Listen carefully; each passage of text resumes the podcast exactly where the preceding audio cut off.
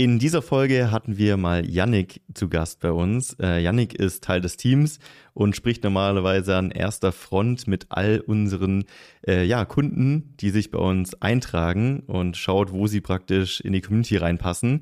Er ist aber auch selber Seller und deswegen haben wir ein bisschen über sein erstes Produkt gesprochen, wie das so lief, was so die ersten ja, Stolpersteine vielleicht auch waren in letzter Zeit ähm, und wie er diese gelöst hat.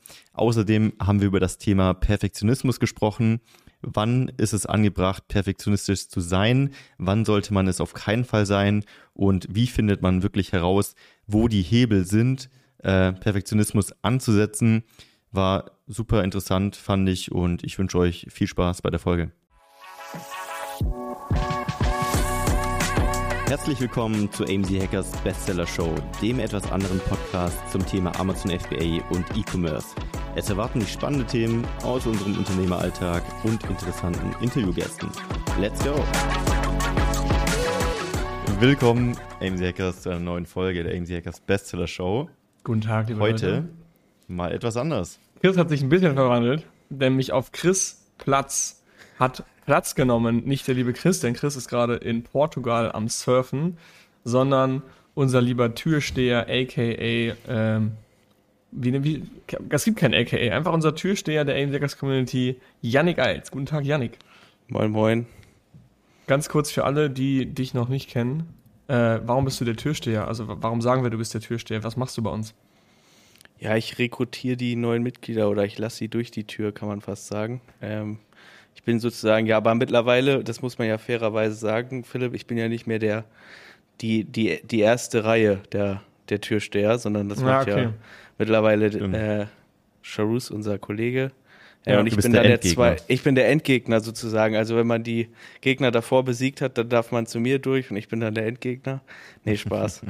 ja, das äh, mache ich und ich unterhalte mich halt primär mit den Leuten, ähm, die zu uns bei Hackers rein wollen gucke halt, ob wir denen helfen können oder nicht. Und ja. wenn es passt, kommen sie rein. Wenn nicht, dann nicht. Aber ja, das ist so meine Aufgabe. Genau, es soll ja heute gar nicht. Okay, erzähl. Äh, und du bist auch äh, selber Seller, wollte ich genau. sagen. Aber ja, genau. Ja noch gleich dazu. Genau, es soll ja gar nicht darum gehen heute, wie unser, unser Türsteherprozess des Berghains bzw. Amy Jackers funktioniert, sondern wir wollen ja, wollen ja über, über Content sprechen. Das heißt, Yannick, du bist selber auch Seller. Ähm, bevor wir ins Thema Perfektionismus einsteigen und ich gleich auch noch mal kurz von meinem Halbmarathon erzähle, äh, erzähl mal ganz kurz eben was zu dir. Würde ich sagen, seit wann bist du Seller? Ähm, seit wann bist du bei uns? Damit die Leute ja. Kontext haben und dann können wir mal ins Thema eindiven gleich. Ja, ja ich glaube sogar das letzte Mal, wo ich im Podcast drin war, da war ich ja sozusagen gerade in der Entstehungsphase, äh, kurz, glaube ich, bevor ich das erste Produkt gelauncht habe. Ähm, das habe ich auch, also ich habe ja den Fast Track gemacht, das kennen die wahren OGs vielleicht noch, die den Podcast äh, von ganz früher kennen. Das heißt ja mittlerweile Starterprogramm, aber früher hieß es Fast Track. äh, den ja gemacht ähm, und habe äh, da äh, mein erstes Produkt gelauncht, ähm, auch recht erfolgreich. Also habe gegen Ende, bevor ich jetzt nach, äh, nach langer guter Phase mal wieder in die Out-of-Stock-Phase gerutscht bin, leider Gottes. Da können wir ja gleich auch noch mal kurz drüber sprechen, wie das zustande gekommen ist. Äh, ähm, ja, sehr erfolgreich gelauncht, also habe halt mit dem ersten Produkt so, so knapp Platin-Level erreicht, äh, bin jetzt wieder out of stock ähm, gegangen, ähm, aber ein bisschen unverschuldet, kann man ja fast sagen. Mhm. Äh, da hattet ihr ja im Podcast auch schon ein bisschen äh, was angeteasert, ähm, ist halt in der Produktion die falsche Mold verwendet worden und das Problem ist halt erst aufgeploppt, als es schon bei Amazon im Verkauf war.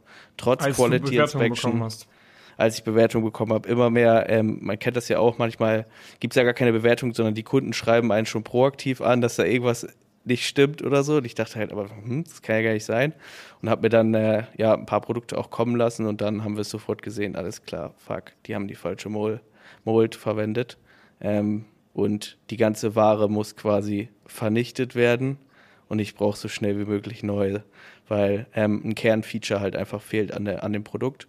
Ähm, mhm. Das hat mich auch krass zurückgeworfen natürlich. Also rein von der von der Zeit auch nur, wie man äh, oder wann man verkauft, ne? Ähm, weil ich natürlich dann erstmal das Problem mit dem Hersteller fixen musste, der natürlich dann am Anfang sagt, viele kennen es ja vielleicht, die das auch mal erlebt haben, äh, we give you discount next time, was natürlich mhm. irgendwie so kein kein äh, akzeptabler Deal ist, wenn du halt irgendwie ähm, ja 20 Kubikmeter Ware vernichten lassen musst oder so. Das war halt nicht so cool. Aber Gott sei Dank halte ich mich ja immer stur und stetig nach wie vor an den Prozess, den wir auch den Leuten immer beibringen in Modul 3, dass man halt immer eine Quality Inspection äh, machen sollte und das Ganze auch immer absichert durch die Trade Assurance, weil äh, du ja sozusagen eigentlich bis zu 30 Tage, nachdem die Ware angeliefert wurde in Deutschland, ähm, die Trade Assurance einlösen lassen kannst und damit du damit natürlich auch ein gewisses Druckmittel gegenüber dem Hersteller hast. Ne? Ähm, mhm. Mein Hersteller wollte es natürlich nicht einsehen am Anfang, aber nach äh, ein bisschen Diskussion äh, konnte ich ihn dann doch dazu bewegen und das ging halt nur, weil ich das Druckmittel der äh, Trade Assurance hatte. Ne? Ich habe ihn dann halt vor die Wahl gestellt, hey, meiner Meinung nach haben wir hier jetzt zwei Optionen. Entweder du produzierst die Ware halt nach, ich übernehme auch gerne so die Shipping-Kosten, äh, ähm, sodass gerne. ich auch, äh, ja gerne, sodass ich halt auch einen Anteil ähm, daran, daran, äh, daran habe, so. Ähm, oder halt die Alternative ist, dass ich mir das Geld für die Order über die Trade Assurance zurückziehe. Und dann äh, ist der Hersteller halt auch schnell eingelenkt und äh, hat angeboten, die Ware neu zu produzieren. Aber, das, das hatte ich auch noch nie, ähm, ich musste ja die ganze Ware vernichten lassen. zum einen halt die, die ich noch bei Amazon hatte und die ich noch im Zwischenlager hatte. Ne? Und das All in All hat das wahrscheinlich so zwei, zweieinhalbtausend gekostet, nur die Ware vernichten Boah. zu lassen. Ne? Vernichtung, so teuer. Ja. Ja, es hängt Ach, ja auch immer krass. vom Produkt ab und wie groß das ist und wie viel Volumen und ne, dann wird das, das halt. Glaubst so du, du hättest irgendwie das Ganze im Nachhinein betrachtet verhindern können? Kurzfristige, aber sehr wichtige Info. Am 5. Juli, also diese Woche um 18 Uhr, findet unser nächstes Webinar zum Thema Produktrecherche statt. Das ist vor allem für alle Nicht-AMC-Hackers Mitglieder interessant, denn wir sprechen darüber, wie heutzutage eine moderne Produktrecherche eigentlich aussieht, wollen mit so ein paar Mythen aufräumen, die so um das Thema herum existieren. Wir stellen euch unser Vier-Phasen-Modell vor, mit dem wir bei AMC Hackers und unsere Mitglieder ebenfalls ihre Produktrecherche machen und Produkte finden. Wir quatschen einfach ein bisschen darüber, entspannt, wie 2023 Amazon FBA noch funktioniert. Du kannst all deine Fragen stellen. Wir machen eine große QA-Session am Ende. Und für alle, die bis zum Ende dabei bleiben, gibt es eine richtig coole Überraschung, die wir vorbereitet haben, die jeder bekommt. Und die solltest du nicht verpassen. Deswegen trag dich am besten jetzt direkt ein. amc-hackers.de slash Webinar ist die Webseite. Das Ganze ist am 5. Juli um 18 Uhr. Nochmal amc-hackers.de slash Webinar. Ich freue mich auf euch und dann sehen wir uns im Webinar. Oder hast du eigentlich alles gemacht, was also, das ist ja immer, es ist ja immer das Lustige, du, du versuchst ja schon in, in dem Purchase Agreement so gefühlt jede Eventualität, die du dir irgendwie ausmalen kannst, da drin aufzuschreiben, zu erfassen und auch die Quality Inspection damit zu briefen, äh, nach XY Ausschau zu halten. Und hätte mhm. im Leben nicht an diesen Fehler gedacht. Ähm, und äh, natürlich, also jetzt lernt man natürlich draus und ähm, ja, die Quality Inspection, die ich dann auf die Reorder geschickt habe, die waren dann natürlich auch äh, natürlich gebrieft, dass sie auf dieses Detail besonders achten sollen. Man kann sich das so vorstellen, vom Fehler her, du verkaufst eine Schere für Rechtshänder und du machst bei der Assurance, schreibst du alles rein. Die Schere muss scharf sein, das Plastik muss gut verarbeitet sein, es muss einfach alles 100%. Du schreibst alles runter und der Hersteller macht die Schere für Linkshänder. Ja. Vertauscht quasi die Schneiden, ohne dass du es merkst. Ähm, und du schickst die Ware als Lager, fängst sie an zu verkaufen und auf einmal melden sich die Leute, hey, die Schere schneidet nicht. Das ist so, würde ich sagen, vergleichbar das Problem, was du natürlich, du denkst niemals darüber nach, dass ein dass ein Hersteller sowas falsch macht. Und das kannst du. Und im Endeffekt, selbst wenn du die, die Quality Inspection machst und dann die Bilder bekommst, da kann sein, dass dir das auch nicht auffällt. Das kann ja. sein, dass denen das auch nicht auffällt, dass sowas passiert. Ja. ja. Ja, und das Bittere ist ja auch, der Fehler äh, war ja sogar dokumentiert in der Quality Inspection, in dem Report, den man ja typischerweise überkriegt. Äh, da wurde es halt richtig gezeigt, aber es war halt nicht richtig. Da habe ich natürlich auch ein bisschen mit der Quality Inspection geschimpft und so, aber am Ende des Tages ähm, ja, äh, macht das den Fehler nicht wieder, nicht wieder wett. Äh, die waren ja auch super kulant und haben dann auch gesagt, komm, die zweite geht dann auch auf unsere Kappe sozusagen, die musst du nicht extra bezahlen und so. Ähm, aber war schon bitter. Also, was ich halt vielleicht so als Learning für mich verbucht habe, das kann vielleicht dem einen oder anderen da draußen auch noch äh, vielleicht mal helfen. Ähm, vielleicht ähm, der Quality Inspection halt wirklich ein von dir geprüftes Mustersample zukommen lassen, mit dem die dann in die Fabrik reingehen. Ein Rückstellmuster, ja. Ja, Das- genau. Das ist gut. Das hatte ich davor nie gemacht. Ich dachte, Golden Sample. ja, Golden Sample, ich dachte davor, okay, ich habe ja schon ein übelst ausführliches äh, äh, Purchase Agreement, wo gefühlt wirklich jede Seite, jede Kante, alles ist da fotografiert und eigentlich kann es nicht schief gehen. Aber gut, daran hätte ich jetzt auch nie gedacht. Ne? Aber mittlerweile bin ich halt auch ganz froh, weil ich glaube, ich habe gefühlt jetzt jeden Fehler mit meinem Hersteller einmal durch. Äh, ich kann da auch noch ne, da noch eine lustige Anekdote erzählen, auch bei der, bei der, bei der, äh, wo die das halt neu produziert hatten, äh, hat es halt in China, wo die die Ware halt äh, in den Hafen gebracht haben, übelst geschüttet. Also so richtig krass, ne? So richtig äh, monsunartiger Regen. Äh, und äh, die hatten, die hatten das dann äh, verladen entsprechend und so. Und ich hatte schon so gesehen, hm, das ist so ein LKW, wo die, wo halt kein Dach drüber war, sondern da war halt nur so eine Plane drüber. Und dann kriege ich auf einmal einen, äh, äh, einen, einen- einen ganz äh, panischen Anruf äh, von meiner Agentin, halt die, mit der man da dann spricht. Und die sagte so, ja, ähm, kleines Problemchen, irgendwie 26 Masterkartons sind nass geworden, weil es halt übelst geregnet hat und die Ladefläche nass war. Was machen wir jetzt damit? Und dann meinte ich so, Och, okay, nee. fuck, was machst du jetzt?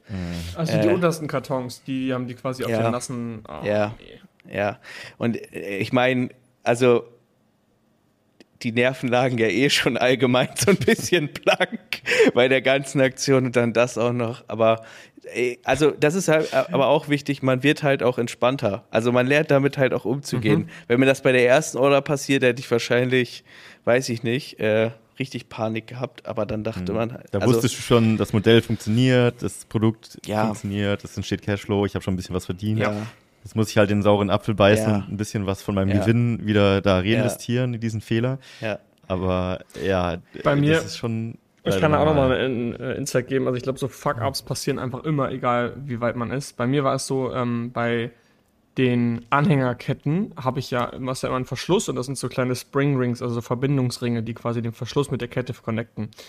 Ähm, und mein Hersteller hatte mich gefragt, weil Silber ein relativ weiches Material ist, ob die die Spring Rings, also diese Ringe, zulöten sollen. Das macht die Kette ein bisschen widerstandsfähiger. Muss nicht sein, kann man machen. Also die meisten machen es nicht, weil es halt teuer ist. Und ich habe gesagt, ich will es unbedingt machen. Und dann habe ich ähm, dafür auch bezahlt und mein Hersteller hat mir den, die ganzen Schmuck geschickt und war natürlich dann am Ende nicht geweldet, obwohl ich, also nicht gelötet, obwohl ich es bezahlt habe. Der Schmuck war hier in Deutschland. Ich habe gesagt, okay, ich muss jetzt aber anfangen zu verkaufen. Ich muss ihn dann in der ersten Charge halt so verkaufen, als wäre er nicht gelötet, weil die meisten machen es auch. Also man kann es so verkaufen, das ist kein Problem. Ähm, bei der zweiten Order war dann nur die Hälfte gelötet. Und da war ich dann auch so, wie Janik schon gerade gesagt hast, du hast irgendwann mit jedem, mit deinem Supplier fast alle Fehler durch, dann ist da das Finish nicht korrekt, dann ist hier was nicht korrekt. Irgendwann hast du alles, hast du den so zurechtgewiesen, du hast den so, ich sag mal, zur Sau gemacht, für alle die Fehler, die er gemacht hat, die werden nicht nochmal passieren. Und jetzt mittlerweile ist alles so eingegroovt und es funktioniert. Und zurück zu der Geschichte mit den, mit den äh, geweldeten Spring Rings. Ich habe mich dann entschieden, ähm, dadurch, dass wir kurze Lieferwege haben mit Italien, habe ich dann mich entschieden, Produkt zurückzuschicken nach Italien. Habe gesagt, okay, was brauche ich jetzt hier, um zwei Wochen zu verkaufen? Ähm, die brauchen nämlich fürs Zulöten ungefähr maximal eine Woche. Habe aber mit Puffer gerechnet. Ich pack also komplett den Warenwert äh, in den Karton wieder, schicke den nach Italien. Ja, äh, normalerweise brauchen Pakete von hier bis nach Italien so zwei Tage. Ja, es vergehen vier Tage, es vergehen fünf Tage, das Paket ist langsam in Italien. Es vergehen sechs Tage, es vergeht eine ganze Woche, Paket ist immer noch nicht, immer noch nicht angekommen, aber befindet sich irgendwo in Italien bei DHL. Schreibe ich DHL an, ja Leute, wo ist das Paket? Und dann sagt DHL, ja, nee, ich kann Ihnen als Absender keine Auskunft geben, es muss sich der Empfänger melden. So, muss ich halt meinem Hersteller sagen, er soll sich da melden, mein Hersteller sagt mir, nee, die sagen mir nichts, also ich Paket einfach komplett irgendwie lost. Dann habe ich mich als Empfänger ausgegeben bei DHL, dann haben sie es mir gesagt und jetzt letztendlich ist das Paket einfach verloren gegangen. Das heißt also, die Ware ist komplett lost, weg. oh Gott. Ähm, und in diesem Fall war das genau wie bei dir, Janik. So, es sind halt, es war ungefähr 2000 Euro Warenwert in dem Moment, der einfach mal eben so das Klo runtergespült wurde. Und da dachte ich mir auch wieder so, das kann nicht wahr sein. Da macht ein Her dein Hersteller macht einen Fehler. Du holst dieses, Zeug hier hin, willst es zurückschicken und du verkackst es dann, weil es verloren geht. Und der Hersteller hat, kommt letztendlich da mit dem blauen Auge davon und kann nichts dafür, weil die Pakete nicht bei ihm angekommen sind. Also es ist, und sowas passiert ständig, immer wieder. Dann hast du Ja. gerade mal Profit gemacht und dann spülst du den so das Klo runter, weil irgendwas schief läuft und das funktioniert, das passiert immer. Ja. Ja, aber es ist halt das Game. Ich glaube, wenn man das auch akzeptiert und das weiß und weiß, dass es normal ist und das allen passiert, auch den Besten, Ja. dann, dann äh, macht man einfach weiter und, und man weiß ja, dass es funktioniert, aber es ist natürlich in den Momenten dann schon immer ein bisschen doof. Mhm. Ähm, aber ja, das geht halt Es ist dann nur schon gut, wenn es nicht direkt ganz am Anfang Ja, passiert, ja, weil dann ja. hast du vielleicht ein Problem vom Kapital her. Aber später musst du es eigentlich fast einberechnen. Deswegen sollte man, glaube ich, auch nie so kurz vor knapp mit seinem Cash handeln, dass man sagt, da ist gar kein Spielraum für irgendeinen Fehler, Mhm. äh, wenn mal was schief geht. ja. Und dann immer direkt zu reinvestieren. Ja. Und so ein bisschen Notgroschen praktisch für Das solche Problem- Sachen.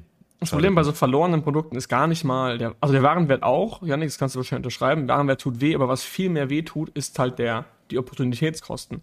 Also bei dir ist ja noch schlimmer, du musstest dein gesamtes Produkt offline stellen, von einem auf den anderen Tag und musst jetzt warten, bis neue Ware da ist. Und die, der Warenwert ist in dem Moment auch schon krass, aber zweitrangig. Viel schlimmer ist eigentlich der entgangene Gewinn, der entgangene, entgangene Umsatz, der das entgangene Ranking, also der Kollateralschaden, der daraus entsteht, ist viel, viel, viel höher. ja. Äh, und so ist es bei mir gerade auch, dadurch, dass, dass, ich die, dass die Ware verloren gegangen ist. Äh, ja, letztendlich, das passiert einfach immer. Und das ist total scheiße. Und letztendlich bin ich jetzt out of stock. Oder gehe wahrscheinlich out of stock. Und äh, ja, keine Ahnung. Also es passiert immer wieder. Ja, painful. Ja, Okay. Jetzt sind wir ein bisschen abgedriftet, ja komplett. aber äh, wo wollen wir denn weitermachen? Also, äh, wir haben ja eigentlich ein Thema für heute festgelegt. Äh, Ja. Perfektionismus äh, Ja. haben wir uns ausgedacht. Genau. Also, ähm, Philipp, willst du vielleicht, du hast ja noch ein kleines Update äh, offen eigentlich zu deinem Halbmarathon. ach so. Vielleicht kannst du das äh, mit Perfektionismus ja irgendwie koppeln. Vielleicht kannst du da Ja. äh, ja die Brücke schlagen. Ja, äh, genau. Ich habe ja, ich habe ja im letzten Podcast oder in einem der letzten Podcasts erzählt, dass ich in der Vorbereitung bin für einen Halbmarathon. Wir haben das an Weihnachten entschieden und ich war halt so, ja, hm, hab da schon Bock drauf, aber irgendwie bin ich halt überhaupt kein Läufer und habe eigentlich eigentlich keinen Bock drauf. Ähm, und ich habe mich dann so zwei Monate vor dem Halbmarathon entschieden, an, an, anzufangen zu laufen, habe mir eine Apple Watch und Schuhe geholt. Ähm, und ich merke bei mir einfach, dass dann, wenn ich mir das vor, also wenn ich mir das vornehme, dann kickt der Perfektionismus komplett rein. Also habe ich mich voll eingenördet in die Trainingsarten, in Puls, Herzfrequenz, Herzfrequenz, Variabilität und Pace und was auch immer, wie man trainieren muss für, für einen Wettkampf und wie man entsprechend seiner 10k Runs hochrechnen kann, wie schnell man auf dem Wettkampf läuft und so weiter. Wann hast du da reingekickt? Weil du hast ja schon die Apple Watch und die Schuhe gekauft. Das heißt, zu dem Zeitpunkt hast du eigentlich schon für dich entschieden, okay, ich nörde mich voll rein. ja, oder? ich genau, ich kenne mich. Ich, ich wusste, wenn ich diese zwei Equipment-Tools habe, dann kickt die Motivation.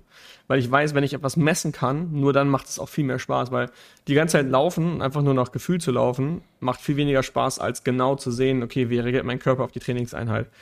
Deswegen habe ich mir das geholt und ich dachte auch, ey, komm, wenn es nichts ist, kannst du die Apple Watch kannst du immer wieder verkaufen und Laufschuhe sind halt Schuhe. Ich meine, Schuhe sind halt, dann ziehe ich die halt im Gym an. Das sind ja nicht weg. Ähm, ja, und dann habe ich, hab ich richtig Bock bekommen, habe mich vorbereitet und jetzt, letztendlich bin ich jetzt den Marathon, Halbmarathon gelaufen, dieses Wochenende in 1,56, wo ich eigentlich sehr mit zufrieden bin. Also ich wollte unter zwei Stunden auf jeden Fall.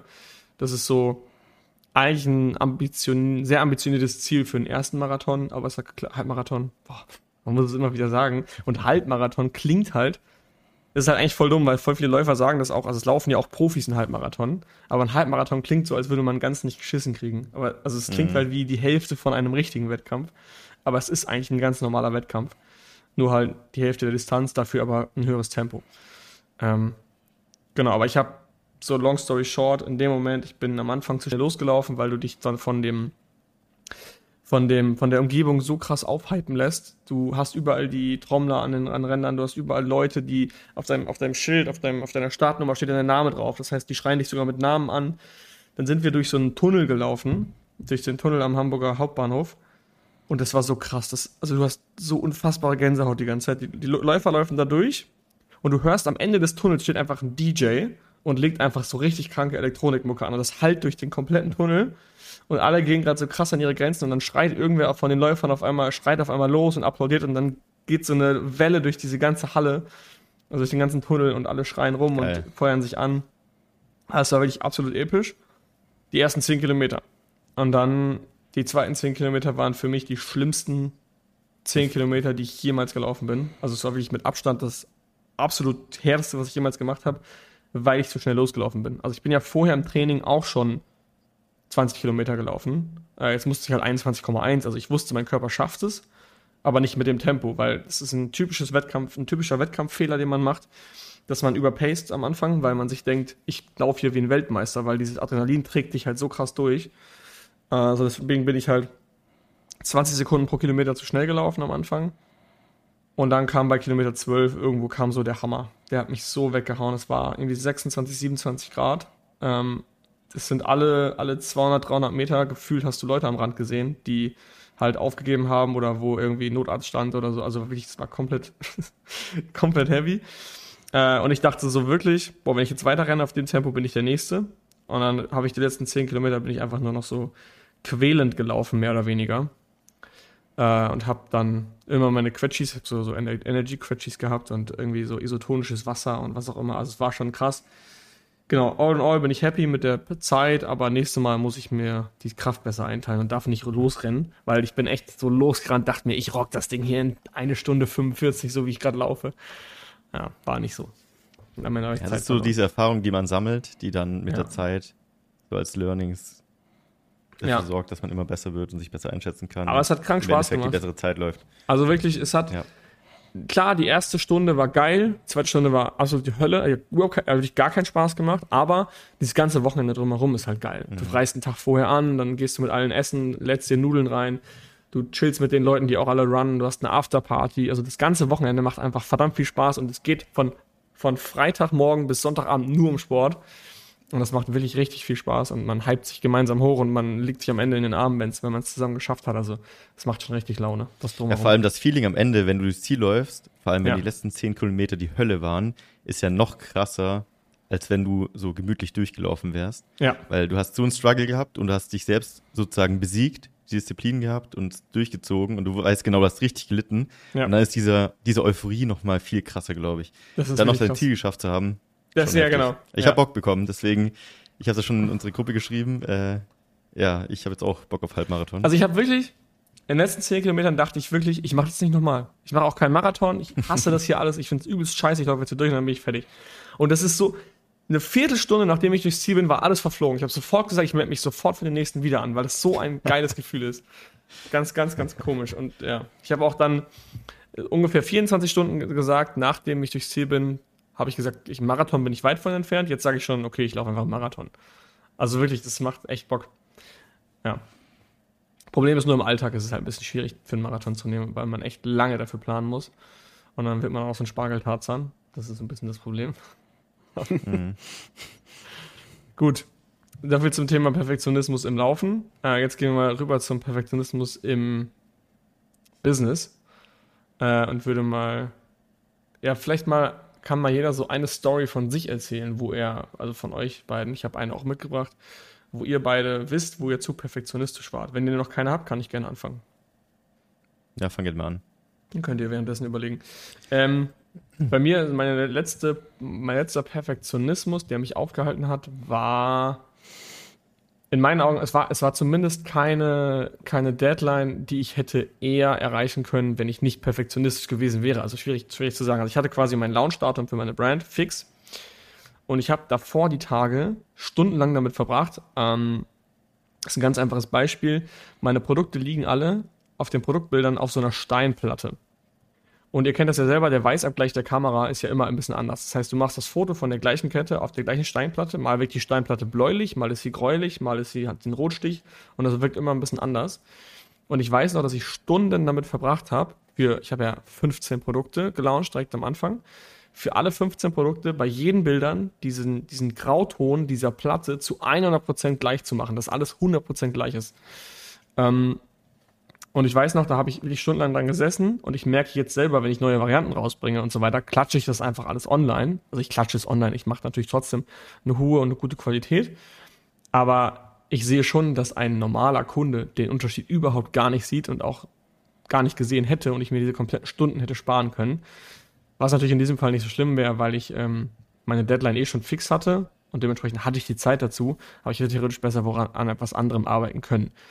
Ähm, und so war ich generell sehr perfektionistisch bei Designthemen, aber ich habe auch gleich noch ein paar Beispiele mitgebracht, wo man perfektionistisch sein darf. Also es ist ja immer so ein bisschen die Frage, ist ja nicht immer schlecht. Es gibt ja auch Dinge, mhm. wo es vielleicht gut ist, perfektionistisch zu sein. Ja, voll. Ja. Also ich habe, glaube ich, tendenziell immer so das Bedürfnis, alles so auf 100% zu bringen.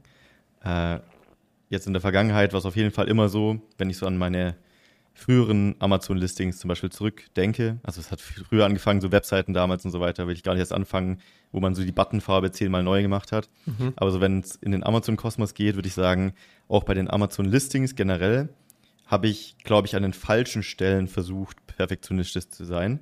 Also irgendwie den letzten, die letzte Titelvariante nochmal zu testen oder ein Keyword irgendwie in den Bullet Points nochmal hin und her zu schieben ähm, oder irgendwas im letzten Bild nochmal zu optimieren. Also wirklich immer ständig rumgetestet und rumgedreht und nochmal eine Keyword-Recherche und immer an den Stellen, also an allen Stellen versucht zu optimieren. Dabei habe ich eigentlich nicht gemerkt, dass es halt an den Stellen, an denen eigentlich die Hebel waren, also zum Beispiel irgendwie Produkt-Value noch mehr, mehr zu steigern oder vielleicht das Hauptbild durch eine bessere Clickrate äh, nochmal zu pushen, dass die Stellen vielleicht die sein sollten, wo ich mich fokussieren sollte und nicht alles zu optimieren. Ähm, das ist, glaube ich, so ein Ding, was ich früher oft falsch gemacht habe.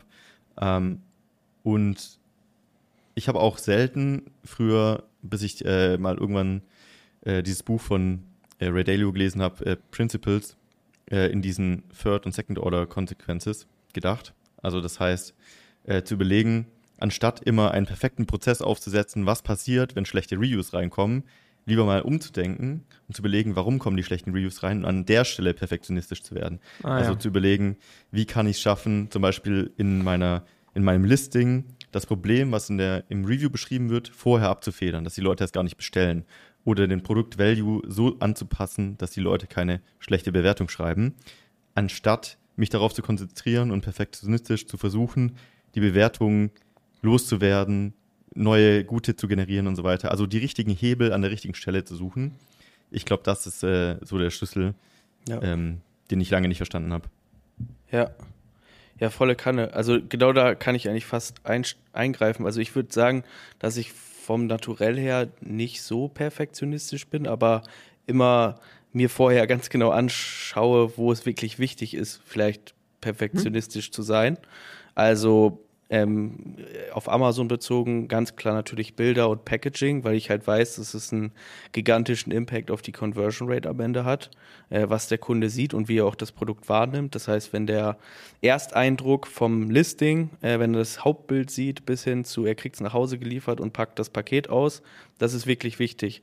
Ähm, wo ich jetzt überhaupt nicht perfektionistisch veranlagt bin, ist zum Beispiel das, was Marc jetzt gerade gesagt hat, also zum Beispiel, was bei mir im Titel steht oder sowas. Das mache ich einmal, gucke mir da irgendwie das Tutorial von äh, Malte bei uns in den Ressourcen an, mache das einmal, klopp das da rein und äh, danach gucke ich nur noch bei Sellerboard äh, den Gewinn pro Tag an. So, das ist das. so soll es auch sein. Ja, genau. Und genau dasselbe auch bei, bei, bei Keywords oder so. Wir, wir, wir haben ja auch, äh, wir erleben ja auch immer viele Seller, die sich da ja auch voll dann reinsteigern, ne? Also die dann mhm. ja also die noch den letzten Hack raussuchen, irgendwie, wie man noch äh, ein Keyword findet, was man davor noch nicht kannte. Äh, das ist, das sowas mache ich eigentlich gar nicht, wenn ich da so reflektiere. Sondern eigentlich bin ich nur perfektionistisch, was, was Bilder angeht. Die müssen Bombe sein, weil ich halt weiß, dass das meistens ja die Ursache dafür ist, warum man viele Sales macht oder weniger Sales. Und halt Packaging und so. Ne? Ähm, ja. Am Produkt selbst ja, versucht man natürlich auch immer möglichst perfektionistisch ranzugehen, aber ich ähm, werde da nicht zu MacGyver 2.0 und überlege mir die wildesten USPs, die vielleicht für die Zielgruppe irgendwie cool sein könnten, sondern ich schaue mir halt an, was will der Markt haben. Ja, genau, ich schaue mal an, was will der Markt und wie ja. kann ich die Konkurrenz besiegen. Und das kann sein, dass ich dafür bessere Bilder brauche. Es kann sein, äh, dass ich da irgendwie USP tatsächlich brauche, weil die Bildqualität schon extrem hoch ist. So, so halt, ne? Aber danach denke ich da eigentlich nicht viel drüber nach. Ganz kurze Unterbrechung, Freunde. Du weißt es wahrscheinlich schon, aber es gibt nur eine richtig wichtige Sache, die du brauchst, um ein erfolgreiches Amazon FBA-Business aufzubauen. Und das ist das Produkt.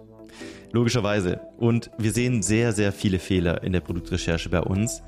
Und oft wird einfach ein falsches Produkt ausgewählt, was nicht zum Kapital passt, was nicht profitabel ist, was so nicht funktionieren wird. Und dementsprechend haben wir zusammen mit dem Feedback der Community das Starterprogramm entwickelt.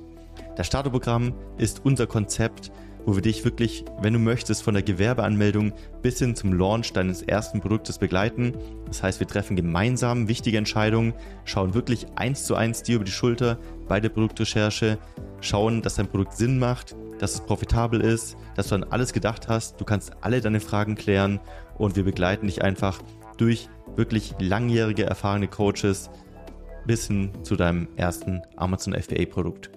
Und wenn dich das interessiert, und du einen Platz im Starterprogramm haben möchtest, dann schau doch gerne mal auf amc-hackers.de vorbei. Da haben wir die Bewerbung aktuell offen für das Starterprogramm. Und wenn du gerade erst am Anfang stehst und noch dein Produkt suchst oder dir unsicher bist und ein bisschen Sicherheit brauchst von erfahrenen Coaches, dann helfen wir dir sehr, sehr gerne und dementsprechend einfach mal bewerben.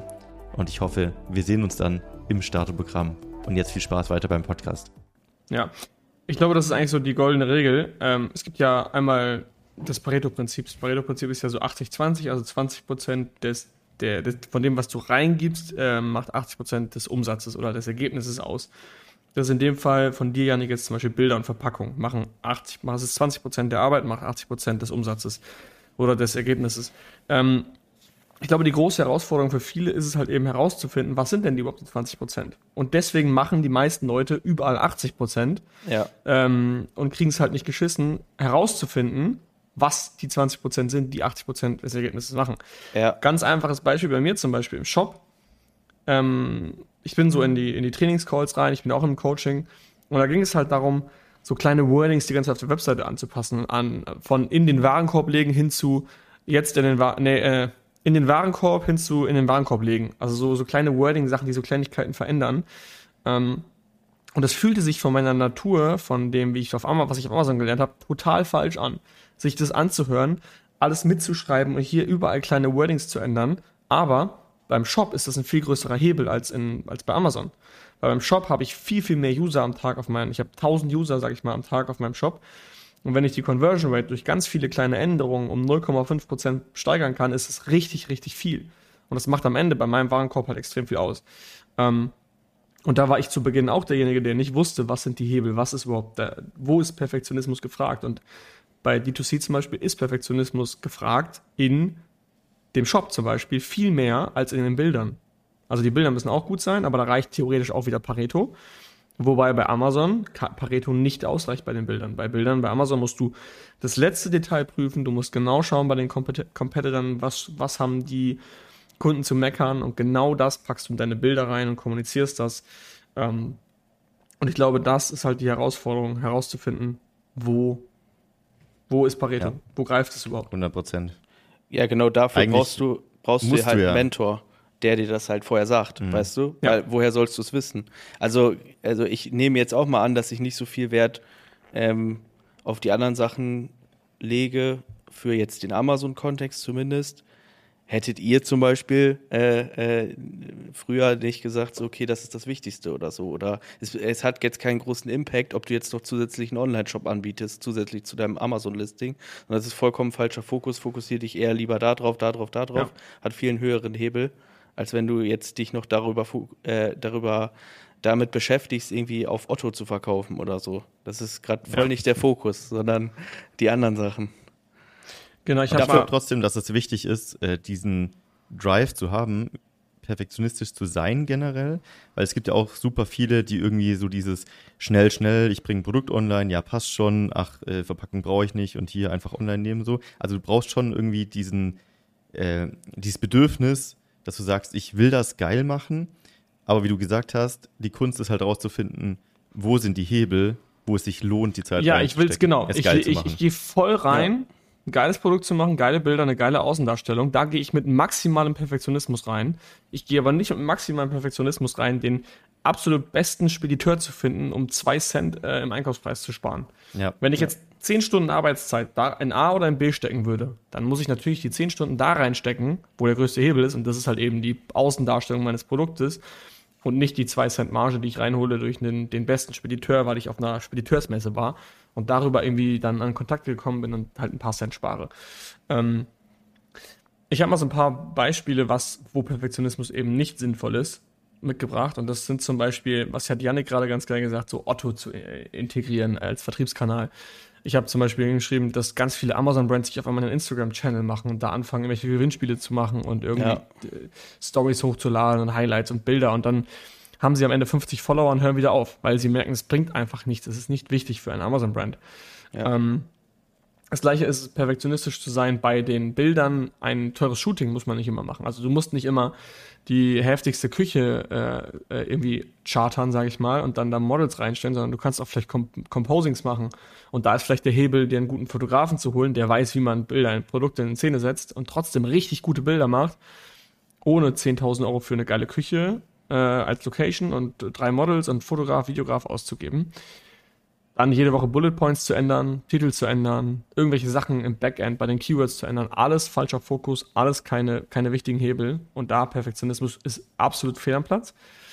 Ähm, wo Perfektionistisch, Perfektionismus nicht fehl am Platz ist, ist in meinen Augen bei, beim Branddesign von Produkten, wo Branding wichtig ist.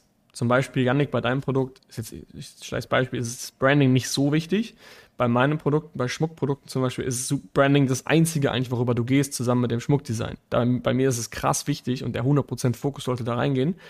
Ähm, aber wenn ich jetzt hier, ich habe gerade hier das Ding in der Hand gehabt, für alle, die Video gucken, so ein, so ein Messschieber verkaufen, ein digitaler Messschieber.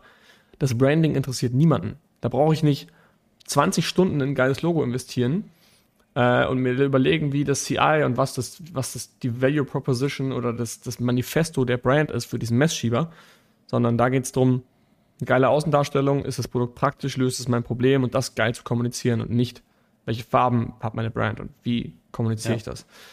Und das ähm, ist zum Beispiel genau wie Apple. Zum Beispiel Apple sollte mit Perfektionismus oder geht mit maximalem Perfektionismus an die Technik ran und an das Gerät und an die Entwicklung des Gerätes und bringt einfach ein verdammt richtig gutes Produkt auf den Markt.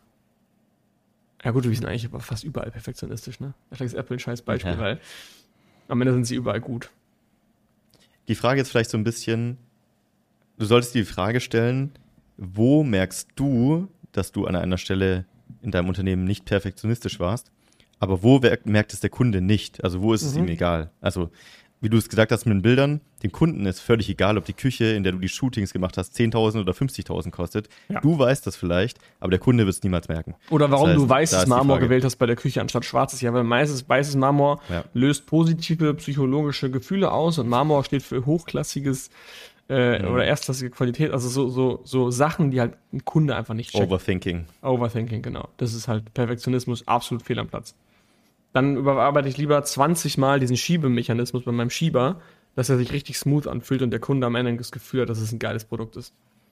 Mhm. Ja. ja. die Frage bei der Produktentwicklung ist halt auch immer so ein bisschen, du weißt ja oft nicht, was du nicht weißt. Das heißt, du musst dich erstmal reinnörden und versuchen, alles rauszufinden, dass du checkst, was, was musst du überhaupt machen.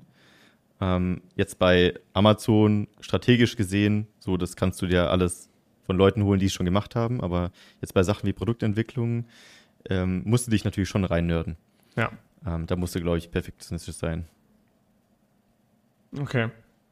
Also long story short, Perfektionismus ist eigentlich dein Feind, außer da, wo es wichtig ist. Und wo ist es wichtig? Eigentlich bei den 20% des Pareto-Prinzips. und das, die große Herausforderung oder der, die Krux an der Sache ist halt eben herauszufinden, wo liegen denn die 20%, was sind die Dinge, die ich mit maximalem Fokus angehen sollte. Und das lernt man bei uns äh, bei AMC Hackers relativ schnell, denn wir geben euch auch ein Gefühl an die Hand und geben euch die richtigen Wege. Ähm, und was wir auch relativ gut geschafft haben jetzt, wenn jemand eine Frage stellt, die uns vermuten lässt, dass diese Frage absolut dagegen spricht, dass, dass jemand gerade nach Pareto arbeitet und jemand zu viel Perfektionismus macht, dann beantworten wir nicht stumpf die Frage, sondern stellen diese Frage in Frage und sagen, hey, das ist eigentlich gerade eine falsche Frage, die du gestellt hast. Ähm, ja, also das ist eigentlich sehr wichtig, da auch darauf hinzuweisen in dem Moment. Voll. Ja. Janik, nice. was glaubst du, sind deine nächsten Hebel? Neue Produkte. Neue Produkte, neue Produkte, neue Produkte, neue Produkte. Hast du schon was Neues in der Pipeline? yes. Ähm, ist, äh, ist ein artverwandtes Produkt, kann man sagen, eine andere Variante, äh, die aber auch ganz gut läuft. Ähm, da will ich jetzt so ein, so ein, so ein, so ein paar ähm, Produkte noch von der To-Do-Liste weghaken äh, und stoße jetzt sozusagen auf diese typischen Platin-Probleme. Äh, mhm. Die, die natürlich viele haben. Also, ne, wenn du ein gut laufendes Produkt hast, was sich jetzt so 15, 20 Mal pro Tag verkauft und du so einen EK-Preis hast von 7, 8 Dollar oder so, dann hast du halt auch immer einen riesigen Kapitalbedarf, ja. äh, der, der irgendwo fließt, aber nicht auf deinem Konto ist. Und ähm, dann, äh, wenn man natürlich noch zusätzliche Produkte mit ins, Port äh, ins Portfolio aufnehmen will, potenziert sich dieses äh, Cashflow-Problem ganz, ganz schnell und man merkt, okay, mit äh, irgendwie dem Erspartem oder mit, mit laufendem Einkommen kommst du da kaum hinterher. Äh, und an dem Punkt bin ich jetzt auch, ne? Also, dass man halt Liquiditätsplanung macht, dass man sich um, um äh, Fremdkapital bemüht. Deswegen war, war, die letzte Folge auch ganz cool, wo ihr mit Lars darüber gesprochen habt. Da habe ich mir auch mhm. so ein paar, paar Inspirationen direkt mhm. weggeholt. Ähm, und das brauchst du halt einfach, ne? damit du weiter, weiter wachsen kannst. Da bin ich jetzt gerade dran. Mm, und das ist so ein bisschen der, der Weg. Mich hat natürlich diese, diese Out-of-Stock-Phase jetzt so ein bisschen Cashflow-technisch auch eher zurückgeworfen, weil ich natürlich Sunk Costs ohne Ende habe, also Geld, was einfach nie wieder zurückkommen wird. Zum Beispiel mhm. die Ware, die ich habe vernichten lassen müssen, die doppelten Shippingkosten und so weiter. Ähm, das das äh, haut natürlich eine kleine, kleine Kerbe so in die Performance rein, das ist ganz klar. Ähm, aber ähm, ja, ähm, der Plan ist halt einfach weiterzumachen, neue Produkte in derselben in, der, in derselben Machart so ein bisschen, 80-20, äh, äh, so zu, zu launchen am Fließband. Aber das merkt halt jeder, der, der, der an dem Punkt ist, du hast halt auf einmal ganz andere Probleme. Ne? Es geht dann ja. auf einmal nicht mehr darum, wie findest du ein nächstes Produkt oder äh, wie machst du die Keyword Research oder wie schaffst du es am Ende bei Amazon nach oben zu kommen oder sowas. Das, das, das, hast du alles schon mal geschafft und da traust du dir dann irgendwann zu, dass du das auch nochmal wieder gut hinbekommst. Aber du hast halt auf anderer Ebene, eigentlich auf dieser Skalierungsebene, auf einmal neue Challenges, neue Themen, äh, die auf einmal Neuland sind für dich und äh, um die du dich auf einmal kümmern musst. Ne? Also ich habe noch nie irgendwie äh, bei einer Bank zum Beispiel oder bei irgendeiner Gründerfinanzierung oder sowas nach, nach, nach, nach Geld äh, gefragt oder so sowas. Das ist jetzt mhm. auch was Neues komplett.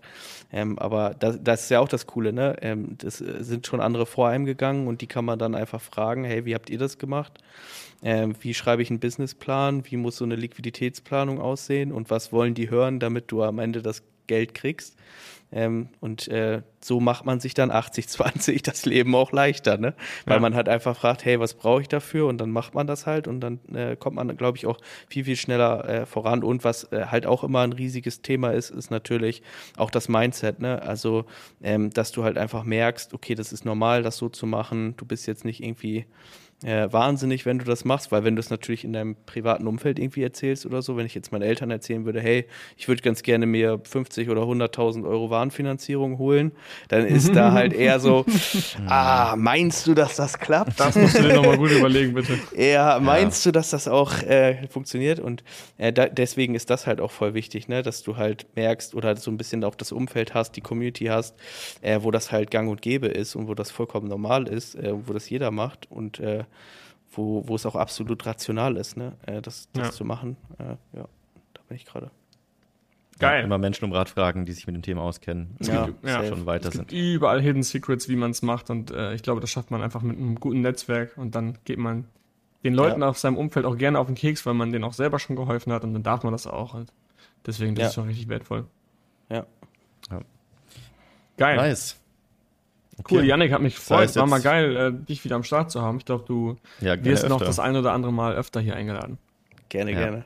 Und für alle, die mal persönlich mit Yannick sprechen wollen, ihr wisst Bescheid, einfach eintragen, dann äh, erzählt euch Yannick noch viel mehr. Genau, www.amc-hackers.de, dort einmal über die Communities informieren, einfach eintragen und wir helfen euch dann, die richtige Community zu finden und durchzustarten und möglichst schnell die nächsten Schritte zu gehen. Und die weißt du was, weißt du noch, äh, sorry, dass ich da jetzt nochmal interrupte, aber was glaube ich langfristig mal eine, eine bessere Titelbeschreibung wäre, ich bin so der Hut von Harry Potter, weißt du?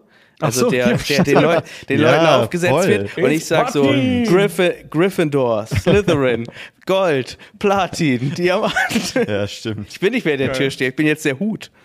Und ist der Hut, der entscheidet, wer wo rein darf und wer wo rüber Ja, genau, genau. Geil. Der MC Hackers Hut. Cool. Geil. Nice. Okay, Gut. Friends. Dann bis zum nächsten Mal. Tschüssi. Bis dann. Tschüssi. Ciao. Das war die AMZ Hackers Bestseller Show. Jeden Montag, überall, wo es Podcasts gibt. Abonnier doch einfach kurz den Kanal, damit du kein Update mehr verpasst. Wenn du auch zur AMZ Hackers Community gehören möchtest, dann besuch uns doch mal auf unserer Webseite unter amz-hackers.de und trag dich ganz unverbindlich auf unsere Warteliste ein. Ciao und bis nächste Woche.